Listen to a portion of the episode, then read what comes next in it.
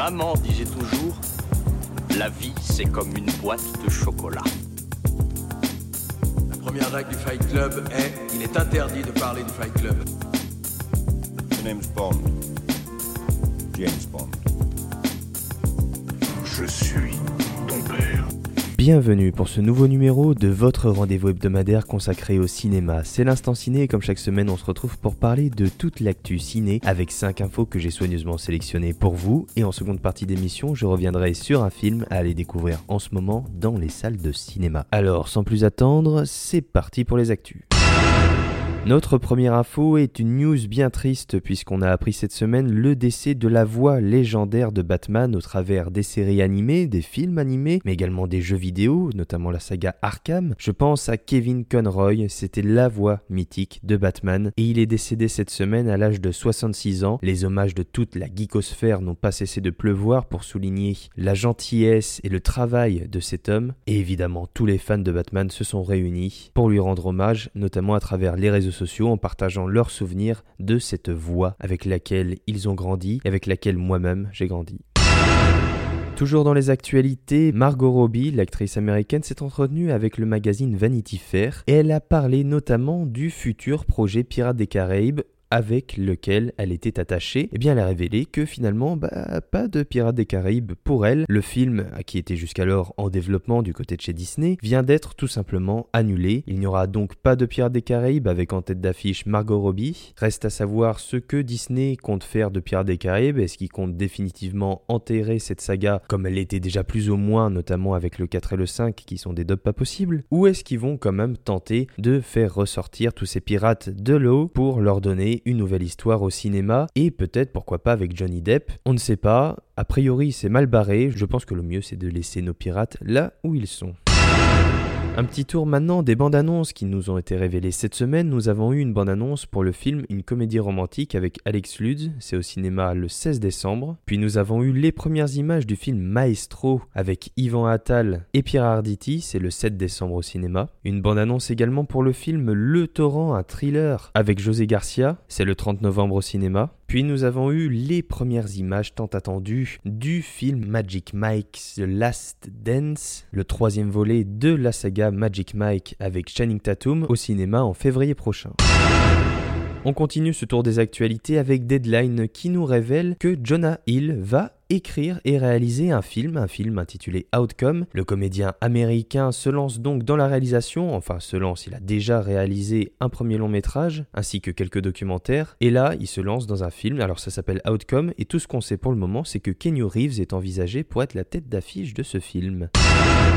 Et enfin, on termine ce tour des actualités avec le premier clap du début du tournage pour le film Grand Turismo de Neil Blomkamp. Cette adaptation du fameux jeu vidéo de voiture de course s'inspirera d'une histoire vraie et pour rappel, on y retrouvera Orlando Bloom et David Harbour à l'affiche. Le film est produit par Sony Pictures. C'est maintenant l'heure du film de la semaine et cette semaine j'ai envie de vous parler d'un film qui a été présenté au dernier festival de Cannes en sélection officielle en compétition. C'est le nouveau film écrit et réalisé par Valeria Bruni Tedeschi et ça s'appelle Les Amandiers. Aujourd'hui, vous êtes 40 et à la fin de ce stage, vous serez 12. On est tous pris là. Je m'appelle Pierre Roman et je suis le directeur de l'école. Patrice Chéreau est le directeur du théâtre. Eh bien? C'est le centre de l'Europe, ce. L'important, c'est le travail. Les Amandiers nous racontent l'histoire de jeunes gens dans les années, dans la fin des années 80. On y suit Stella, Étienne, Adèle et toute cette troupe de jeunes acteurs qui ont donc la vingtaine et qui passent le concours d'entrée dans la célèbre école, donc les Amandiers à Paris, école créée par Patrice Chéreau et Pierre Roman, le théâtre des Amandiers qui est situé à Nanterre, et on va suivre leur évolution dans cette école, mais également leur jeune vie et ses turpitudes, et bon sens qu'on a des turpitudes dans leur vie. Alors, l'histoire de ce film est assez exceptionnelle parce que ce n'est pas un film autobiographique, mais en même temps, le film s'inspire clairement de parcelles de la vie de sa réalisatrice, Valeria Bruni Tedeschi, et elle met en scène comme ça des souvenirs, des sensations de son propre parcours, en y inculquant évidemment des personnages réels, notamment Patrice Chéreau, qui est ici incarné magnifiquement par Louis Garrel, qui a su retransmettre toute la complexité, toute l'exigence et en même temps l'humour et la légèreté de ce monsieur qui était connu pour être un grand metteur en scène de théâtre. Ici, elle arrive à retranscrire tout un univers, un univers que les acteurs connaissent bien, et elle dépeint justement là toute l'exigence qu'il est demandé à cette époque-là en tout cas, et l'exigence dans le travail, mais aussi dans leur vie privée. On est à une époque avec d'énormes bouleversements. L'un des grands thèmes du film, c'est notamment l'épidémie du sida, et j'avoue que pour moi qui n'avais pas connu parce que j'étais pas né, c'était véritablement euh, quelque chose d'extrêmement dramatique et de surtout énormément répandu, avec des jeunes gens qui découvraient leur sexualité et qui ne connaissaient rien à tout ça, et qui justement s'interrogeaient sur la transmission de cette épidémie. Donc on a une dimension dramatique qui est très intéressante vis-à-vis de ça, mais également vis-à-vis -vis de la drogue, des erreurs de jeunesse, des amours, des incompréhensions. Bref, le film brasse pléthore de thématiques plus ou moins complexe, et le fait brillamment. Valeria Bruni Tedeschi sait poser sa mise en scène, et avec sa pellicule, elle arrive à créer des images fantastiques avec un film qui a une authenticité qui regorge aux quatre coins de l'écran, et elle peint comme ça une fresque intimiste, authentique et en même temps grandiose, puisque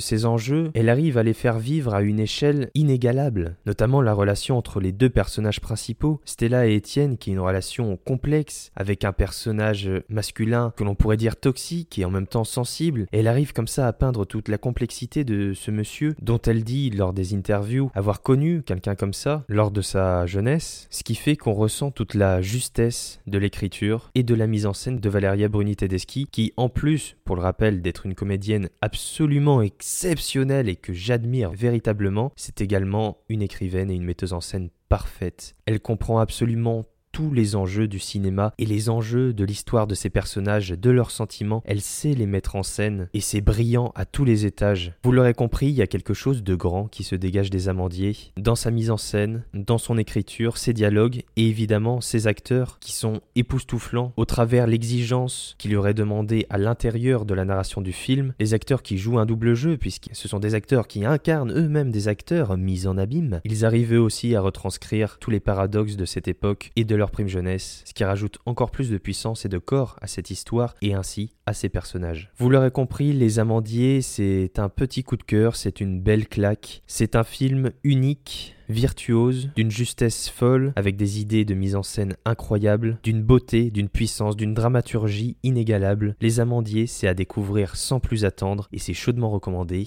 dès maintenant au cinéma. Et je vous le dis tout de suite, je pourrais pas être démocratique avec vous.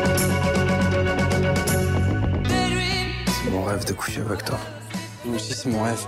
Je n'ai pas peur, je ne songe pas à avoir peur. Tu sais, je suis fou. Faut que tu le saches. Tout le monde est fou.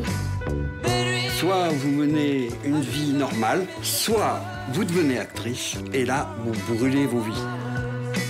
C'est un métier de pute et de PD qu'on fait. Exactement, exactement. Un jour, il va plus te retenir, un jour, il va plus être profondément gentil et tu vas rien comprendre.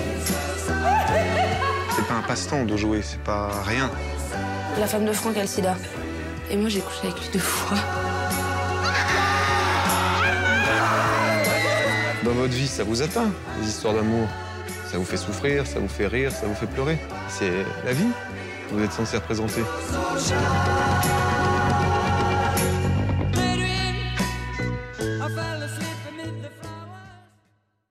Voilà, c'est tout pour cette semaine. Je vous remercie d'avoir écouté cette émission. Vous pouvez bien évidemment vous abonner pour avoir directement chaque émission dès leur sortie. Vous pouvez également me suivre sur Twitter et Instagram afin d'être au courant de toutes les dernières actualités cinématographiques à la mode. Comme d'habitude, je mets les liens en description. Voilà, je vous souhaite une bonne fin de semaine, un bon week-end. On se retrouve la semaine prochaine pour un nouveau numéro de l'Instant Ciné, plein de cinéma et plein d'actualités. Alors, à la semaine prochaine. Ça dépasse tout ce que j'ai pu imaginer.